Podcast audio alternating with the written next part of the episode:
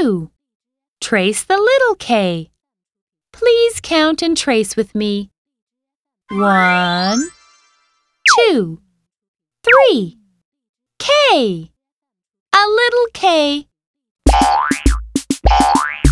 K is for kangaroo. K, K, K.